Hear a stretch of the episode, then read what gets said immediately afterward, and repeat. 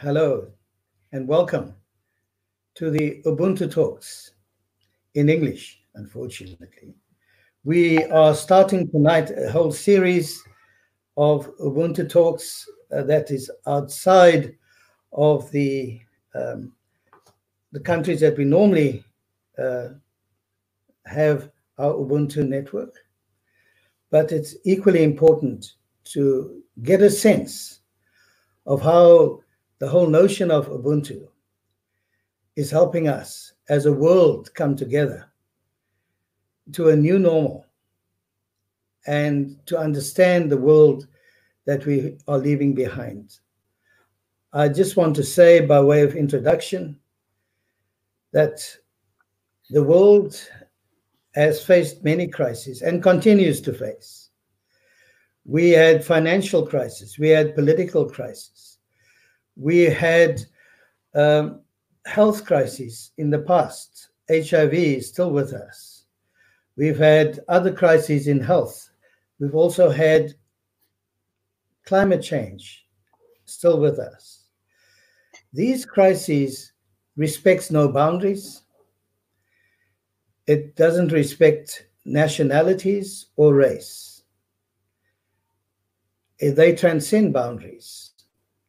And so all of us are aware that at this date, at this time, in May 2020, the world is facing a crisis of a proportion that it has never seen before.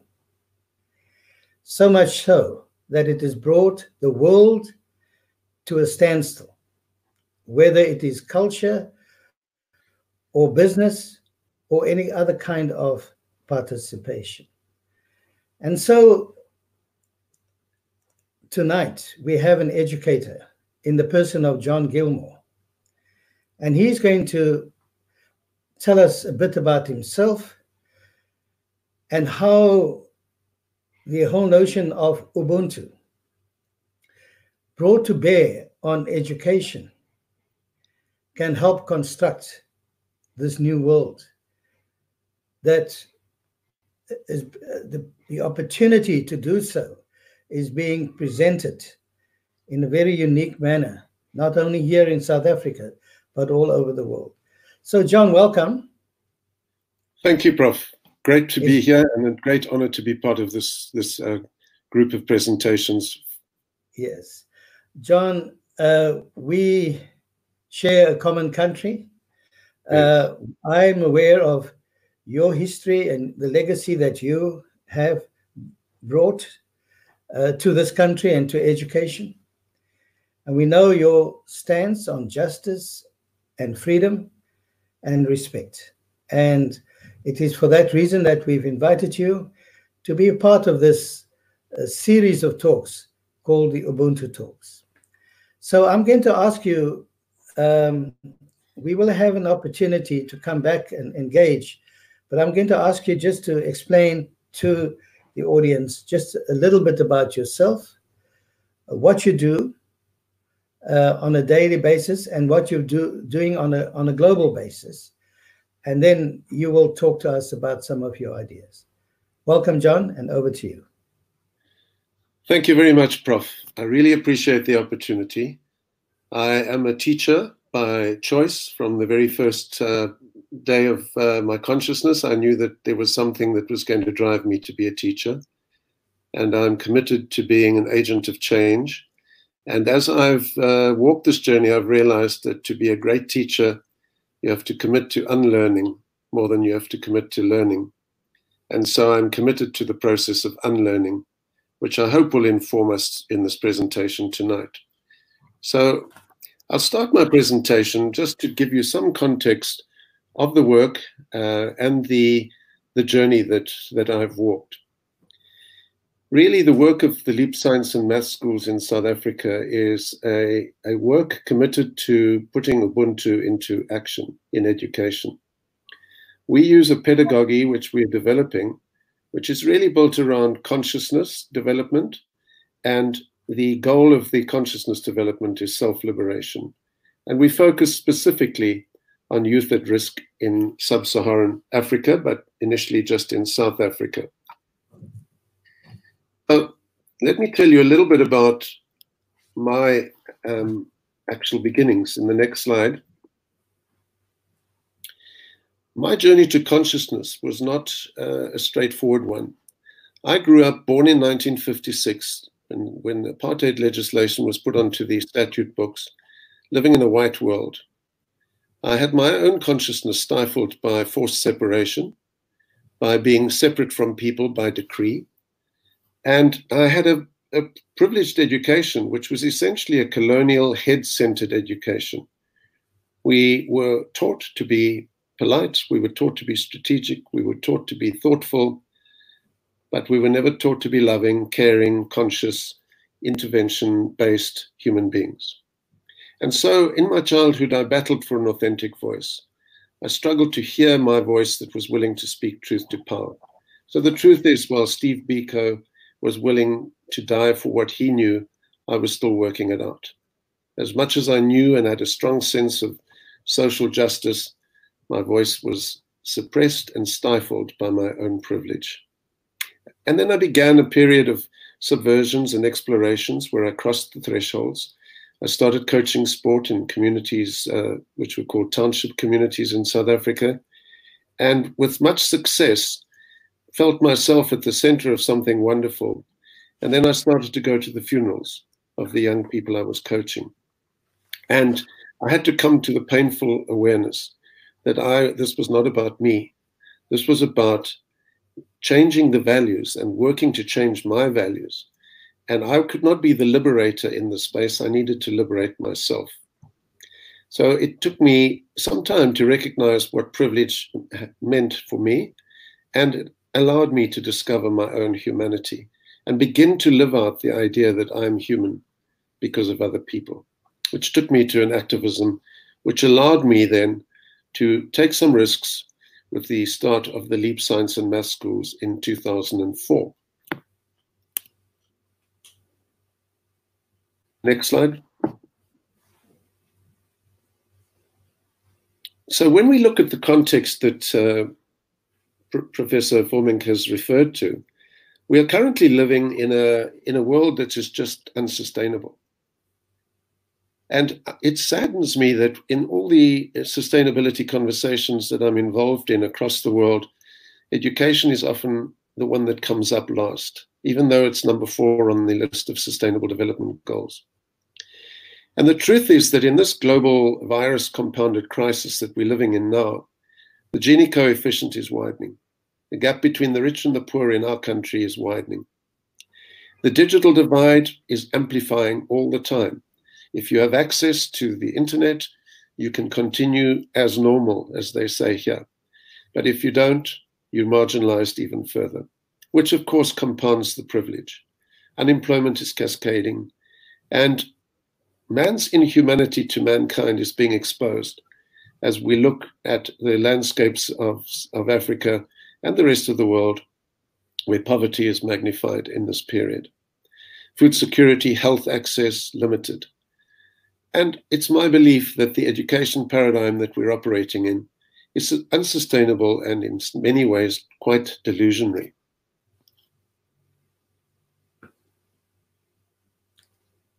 Now, we, we have in our history a struggle, a focus on consciousness. And it was consciousness awareness, the awareness of who I am and, and what constitutes uh, the strength of, of me as an individual that drove people like Steve Biko and many others to a point where they claimed their own liberation rather than waited for somebody to liberate them. And that was a journey I had to follow much later in my life. We know that in Africa there are millions, 94 million African children and youth, not even at school. We have a dropout rate in Africa that's that's almost 50% when it comes to secondary schooling.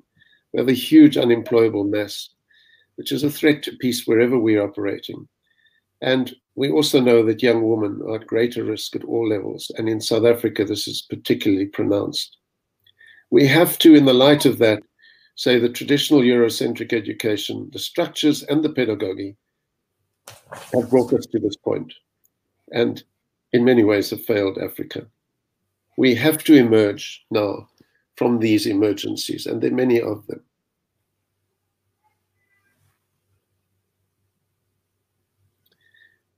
As much as we don't like to look at it sometimes, we're still dealing with the disastrous consequences of the three C's civilization, Christianity, and commerce, the front end of colonial uh, exploration in Africa, which left, as Jomo Kenyatta said, when the missionaries arrived, the Africans had the land and the missionaries had the Bible. They taught us how to pray with our eyes closed. When we opened them, they had the land and we had the Bible.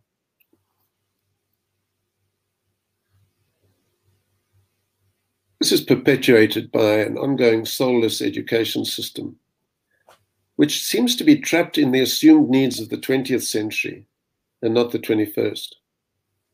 And this has to be reimagined. The picture on the left is a photograph of a, a struggle school in the 1960s, but on the right is a very recent photograph of a highly regimented, orderly school. But where is the imagination?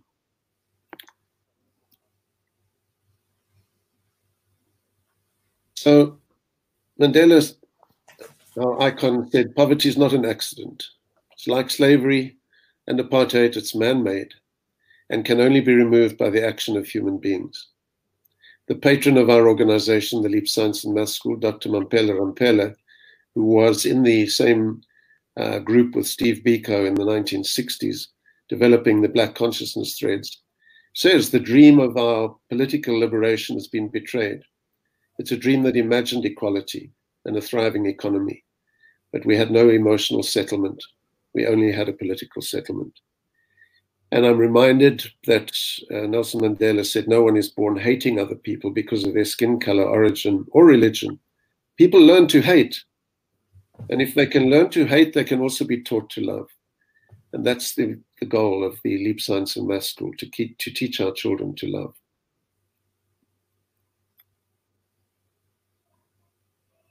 So, the Leap Way is developing an Ubuntu infused curriculum.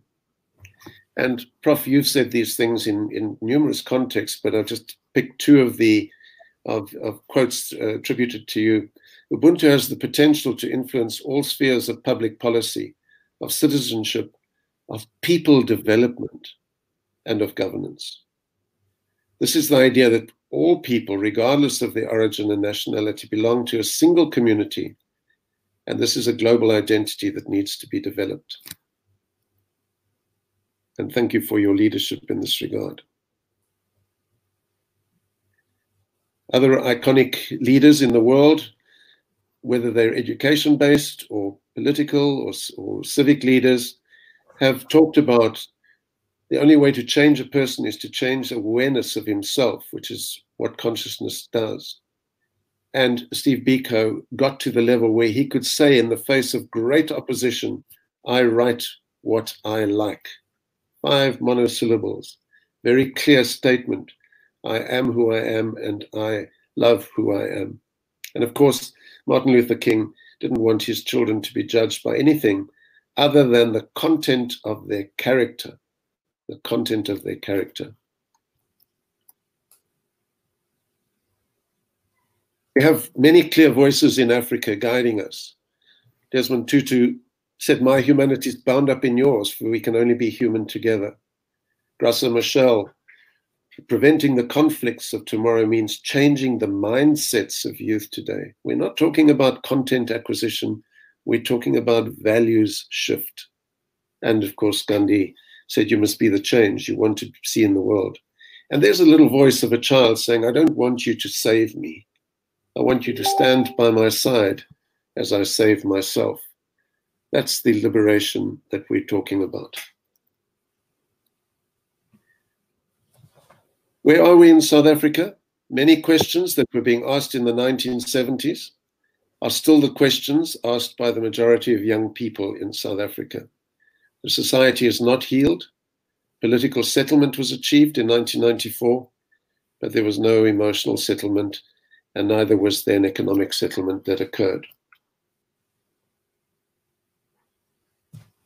the context in which we've chosen to work at LEAP is reflected in these pictures. The context, we have made our hypothesis to test whether, to test our belief that any child, regardless of background or socioeconomic context, can and will succeed, including doing maths and science, despite all the ad adversity, if they are in an environment in which love, care, and high expectations are part of the environment.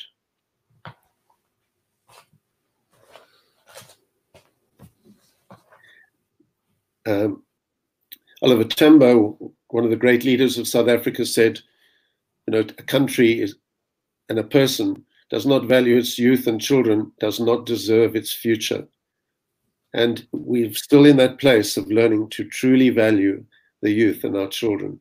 So we have chosen to build big futures in broken spaces. The assumptions we challenge are the traditional Eurocentric assumptions that cognitive development must be the priority of a good education. When we live in the 21st century, and more so now than ever, we need people who are intrinsically motivated, who are empathetic, who are agile, adaptive, loving, striving to become fully human. And the question I ask is how does knowledge accumulation do that? Because our system is so full of knowledge accumulation as priority. Curriculum coverage is more important than social, social emotional support. At LEAP, we prioritize emotional and consciousness development, which opens the, the doorway, the gateway through metacognition to improved science and maths learning, and of course, the corridor to embracing a shared humanity. We work a lot in flattening the hierarchy, taking the power out of traditional education, and activating the child's voice. The child must be at the center of all teaching and learning. And the activation of an authentic voice should be the priority of any good education uh, program. We work in the circles. We have about 1,600 children in our six schools. The six schools are spread across uh, centers. Uh, Cape Town, there are two schools. Johannesburg, there are two. Pretoria, one. And in the northern parts of our country, in the rural space of Jane Furse, we have a school as well. We have about 65% of our students are girls. And remember that these children, before 1994, the system was such that black children could not study maths and science in the same way that white children could.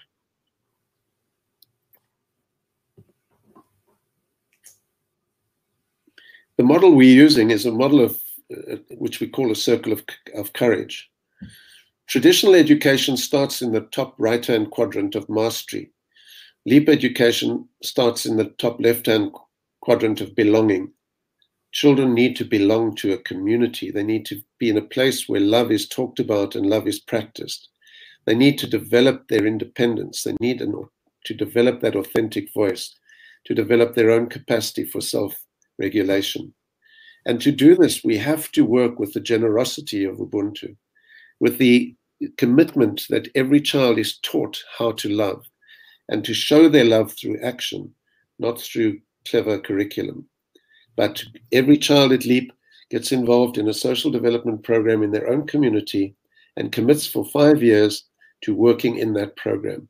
And then it is our theory that if you if a child belongs, can develop an, an emotional sense of self that allows for autonomy can give freely and enjoy giving, mastery is so much easier.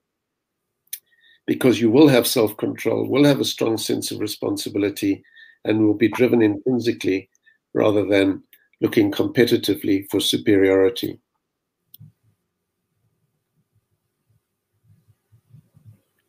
So it is the education of the head, the heart, and the hand, which is an inter ed integrated education which we need for the new civilization.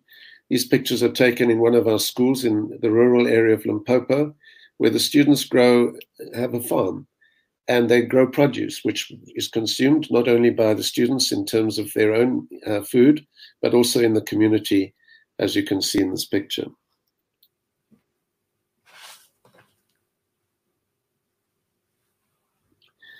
So how do we do this work? By incorporating Ubuntu. We know that Ubuntu is the African idea of personhood. Persons depend on other persons to be. That is, a person is a person through persons. A quote from Professor Ogude. Our goal is to flip the values framework of rugged individualism. What we are taught from the West is to climb on, to climb the ladder of success. We are taught to step on each other to be successful. We'd like to move to implicit values embedded in the historical Ubuntu, interdependent humanity of Africa. That means taking people back to their heritage. We can't have a, a, continent where we decry and desecrate the heritage of that continent. We need to elevate it. Uh, people's relationship to their heritage is the same as a relationship of a child to its mother.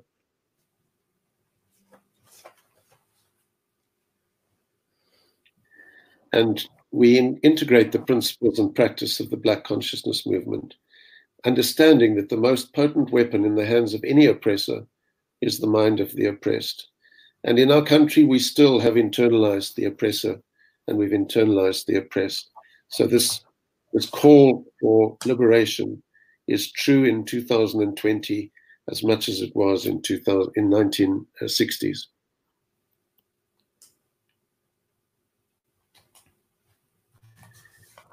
We must have the voices of women very clear in our world. And here's the, the voice of Wangari Maathai really working to call women to activate their, their own authentic voice, which is then willing and able and committed to speaking truth to power. She said African women in general need to know that it's okay for them to be the way they are, to see the way they are as a strength, and to be liberated from fear and from silence.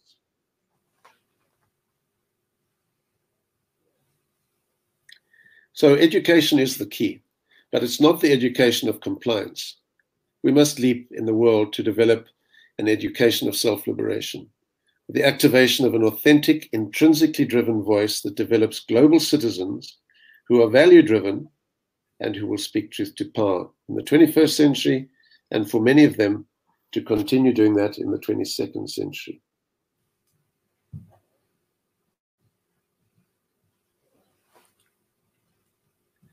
Just to give you some sense, these children we, we are working with all come from very marginalized economic areas and, and fall into the bottom quintile, bottom 20% of the economic spectrum of South Africa.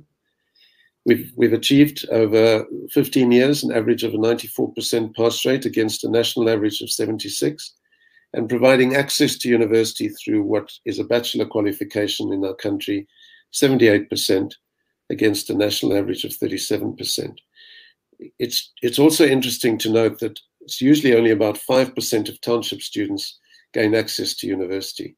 96% of the people who pass in our schools have access to higher education in some way. And this is against an incredible history of dropouts ratios. If you can give me the next slide, please.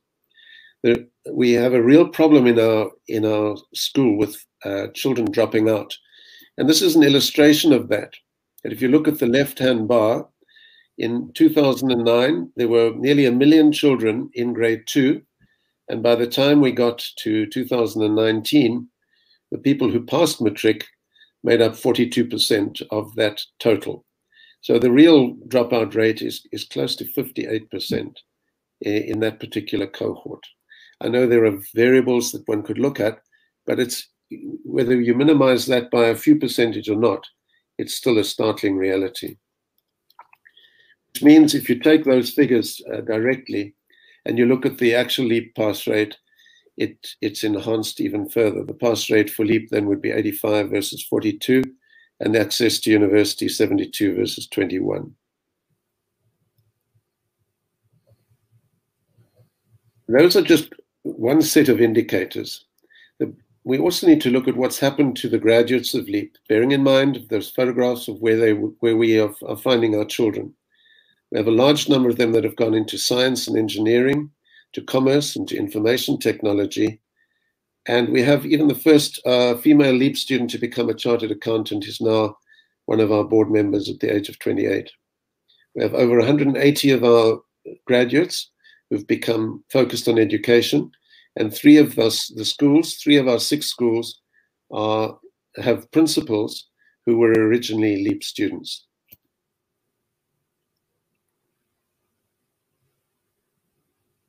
Apart from that, we we we focus on and are very proud of the fact that we have good caring citizens coming out of LEAP, good parents, good partners. Obviously, large numbers employed, and there's been national recognition across many fronts. That 75% of the 2,200 graduates are either university degree qualified or focused on tertiary education, completing tertiary education currently.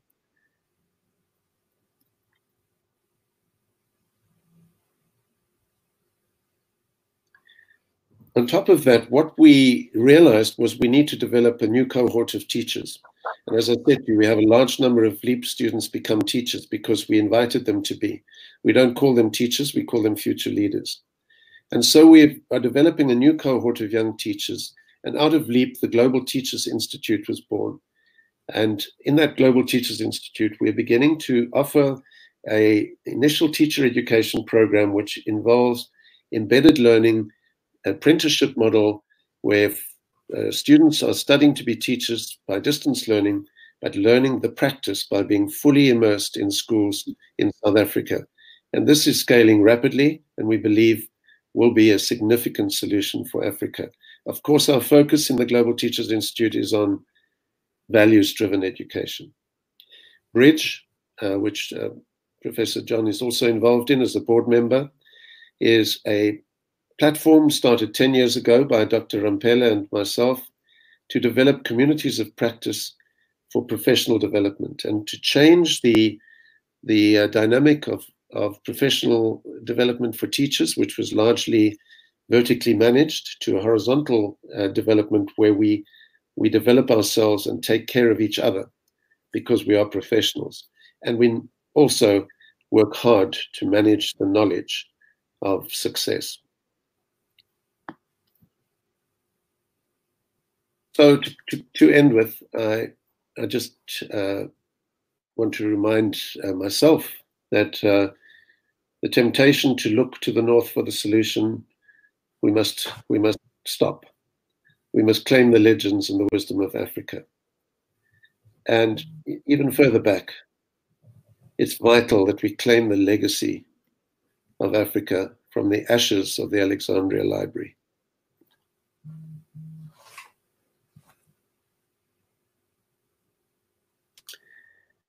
So, Prof, that's my presentation. I've really valued the opportunity to make that presentation, but would love to have a little conversation with you now. Wonderful. Thank you very much, John. You've raised so many interesting questions. But because we only have 10 minutes, I just want to focus in on two or three of them. Yeah. Right at the beginning, you were talking about privilege and and respect and I think, given our experiences, our different experiences in South Africa, you spoke quite openly and honestly about that. The problem with privilege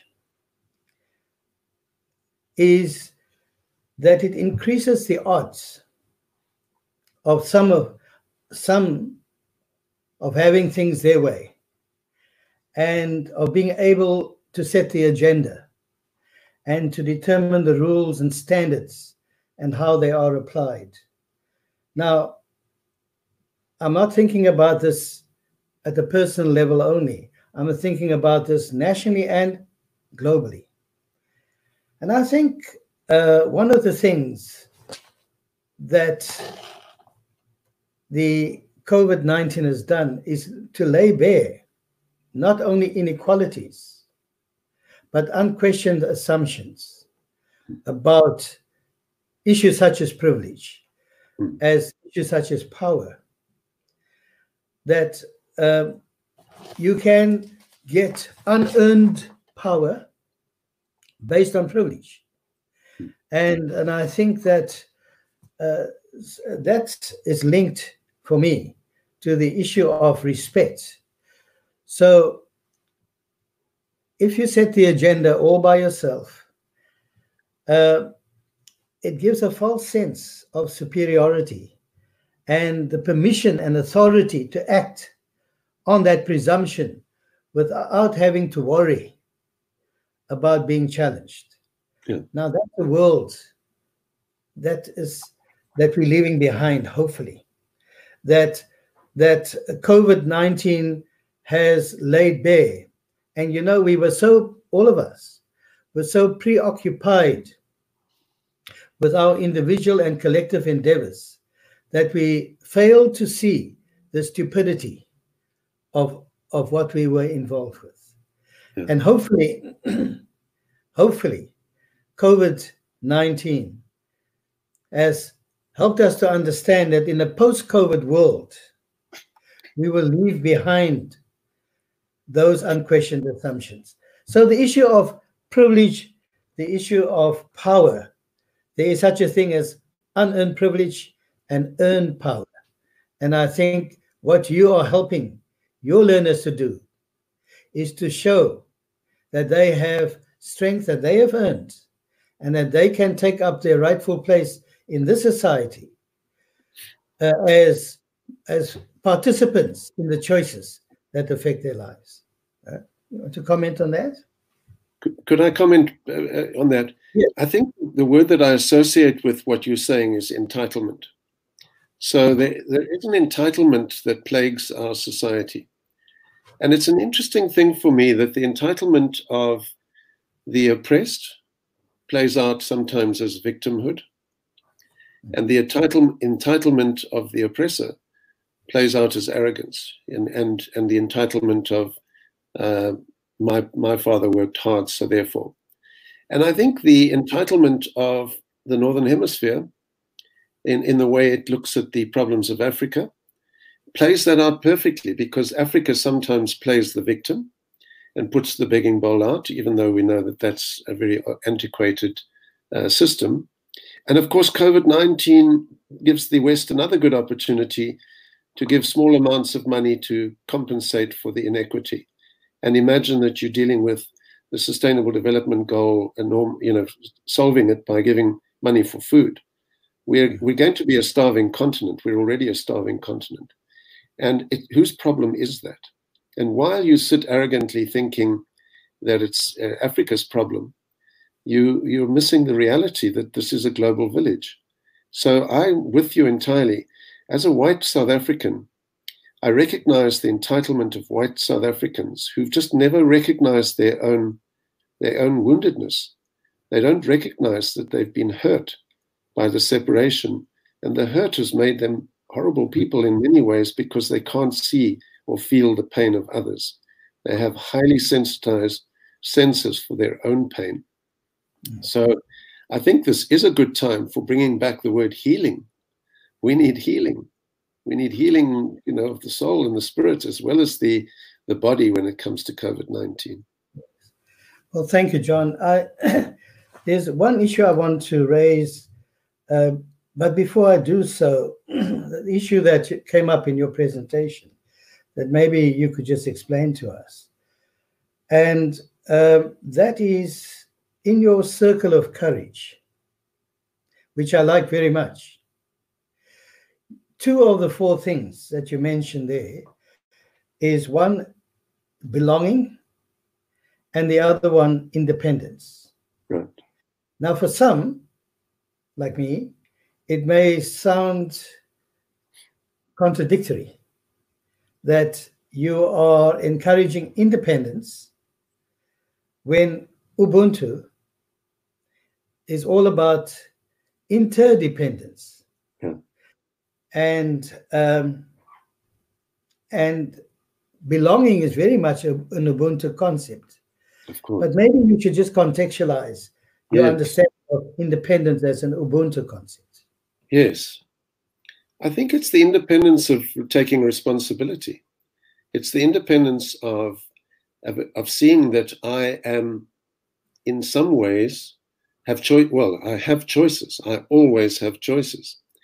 And the sad part for me, when I started to work with community in Langa, is just to realize how young people have been told they don't have choices when we took our children up the up Table Mountain, which is an iconic tourist site in the world, the first time there was silence. And I turned to the children and I said, What why you so quiet? And they said, This is not our mountain. And it, it was a, an, an epiphany for me to realize that these children have internalized the idea that things just belong to white people. Now, I'm being crass about that, but that was the way it was and still is in some ways. And it became clear to me that, that unless we can free people from the sense of um, thinking that they, they, they must be aligned to what everybody else is thinking, then the belonging is the belonging to a sect or belonging to a, a, an ideology. The belonging we want is belonging to the humanity that that com- that holds us, the belonging that says, "I will confront you because I care about you, and if you're doing something that will hurt others, it is my responsibility to do that." You can't do that if you belong to something that calls for alignment of action and alignment of thinking. So it is a beautiful balance. And you can't create the independence without the true sense of belonging. And you, you, you're really not making a contribution to the belonging if you don't develop a true sense of your independence. It's interesting that in other consciousness models, like Ken Wilber, who, who writes about consciousness, looks at the left hand, the belonging and the developing of the sen- is the inner work, it's the interior work whereas the, the uh, generosity and the mastery is the ex, ex, the external work, the work that, that's visible. Yeah. And I think yeah. education that we inherited from colonial uh, um, Europe, particularly from the UK, is the work of the of the of the right hand side of that uh, of that graph. Nothing happens on the left hand side. That's all strategized or left to the family. But families no longer can do that work particularly in a dysfunctional society. Uh, and most societies have lost the familial structure as a fundamental unit of, of values development. Hmm. Thank you, John. So this leads me to the last point, and then we're going to have to stop. Unfortunately, we could go on for a long time. Yeah. But at the heart of Ubuntu is a recognition of our common, I don't want to use humanity, I would say our common humanness. Yeah, and humanness is better. Yeah, and and that forms the basis of becoming caring and considerate and compassionate and empathetic and generous, your generosity. The basis is the humane treatment of others is, is because we recognize each other's humanity. And I, I just want to say this, and, and that is that humanity is a quality we owe. I owe you. I owe you the gift of humanity, and you owe me. We co create humanity in each other. We create each other. So, and I'm a different person yeah. uh, because I know you. I am because we are. And we belong to each other. Not only do we create each other, but we belong to each other. We participate in each other's creations all the time. And I think what you're yeah. doing with those young people is a very good example of co creating. You've changed and they've changed. You've shared your power with others so that they also have the same power. So it is a dynamic, uh, self constitution dependent on the one creating the other. But I, I want to just end uh, by saying, John, that um, the, the one of the the problems is that we both work in education, and I'd like to just hear your comments on when the at the beginning of the 21st century, we began to speak about the scholarship of the 21st century. The 21st century had so much promise. Um, 2020 had so much promise. Yeah. Uh, January 1, people were dancing around in Times Square because of the promise of 2020.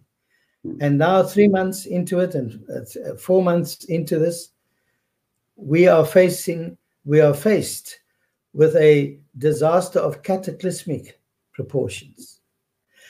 And so I don't want to talk about the 21st century anymore.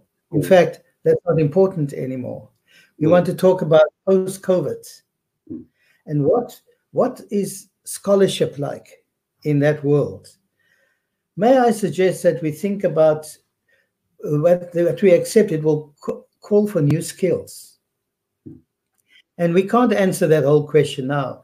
But I would like to believe that the skills of listening to each other, listening to each other's hearts, yeah. respecting each other, and showing empathy to each other forms the basis of a scholarship of a post COVID. And not only scholarship, but business yeah. and and and healthcare and all the other dimensions of society. I, I I live in a community that you are aware of that feels hurt and disrespected uh, because uh, they haven't been listened to. No. And I think a good place to start this new post COVID world is with respect. Yeah. And leave our privilege behind and start with respect instead of presumptive arrogance. So I I no longer believe that any knowledge is official and other knowledge is, and is not official. So you have you have helped me understand that. Yeah. So maybe you could have the last word, John, as yeah. we close. Our time is unfortunately gone, but no, thank I you. So just briefly, I think that uh, the work we we as an, as people need to be more process driven and less outcome driven. I think we've learned that that we can we can we can manage process. You know what what is it that we can do? How do we do it? What's the next step? Is more important than what do we want at the end of it? So I'm with you entirely on the scholarship is now a, a, a matter of learning the skills. I also think quite simply the importance of difficult conversations in society has, has, has, accelerated now. We need to have the difficult conversations. And we need to create emotional safety so that difficult conversations can happen. And that's what we try and do with our children. We, every day, for an hour, they sit in a circle and they have difficult conversations. They facilitated, not intervened, they just facilitated, and the facilitator is part of the difficult conversation. It's been life changing for me to know that those children will have five years of difficult conversations. And when they come out of the uh, schooling, they are ready for the difficult conversations of business. And sometimes they're very surprised, our children, at why adults just can't do that. We need to make that a community uh, drive as well to set up forums, like whether they Zoom or whether they, you know, whatever they are, they need to be forums where difficult conversations can happen. And the difficult conversations of privilege and of victimhood and of uh, racializing what doesn't need to be racialized and so on. These these have to be happen. And my last uh, comment is just one to connect it with the Sustainable Development Goals, Prof.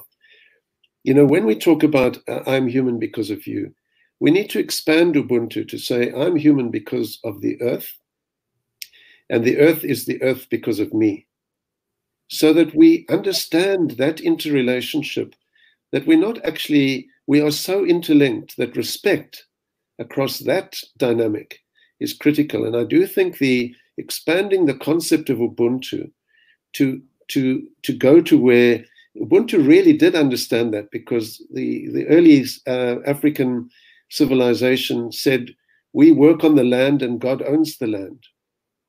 You know, we can't own the land. And isn't that the Ubuntu that we need now? But uh, yeah. I know that's that's another for another conversation. Yeah. Well, we're on a journey, John. Yeah. We're on a journey to a new world. We we went to sleep in the one world and we woke up in another world. and I want to say thank you to you for help us helping us to understand that that we will reach that world one difficult conversation at a time. Absolutely. And I hope this wasn't too difficult a conversation. Maybe we should Yeah. come back and have a, a difficult conversation. Yeah. But I, I refuse to accept that for that there will never be a contending view. So if you have, if you approach the world with the humility that it deserves, this new world, Yeah. that one has to accept that for every view I have, there will always be a contending view, and that it is not uh, the choice is not between which one is right and which one is wrong, but how can we build a synthesis of the two, so that that becomes a new contending view, and that will be a, a go on. It will go on in perpetuity. Until next time, John. Thank you very much. Thank you very much, Prof. Appreciate it. Much appreciated. Thank you.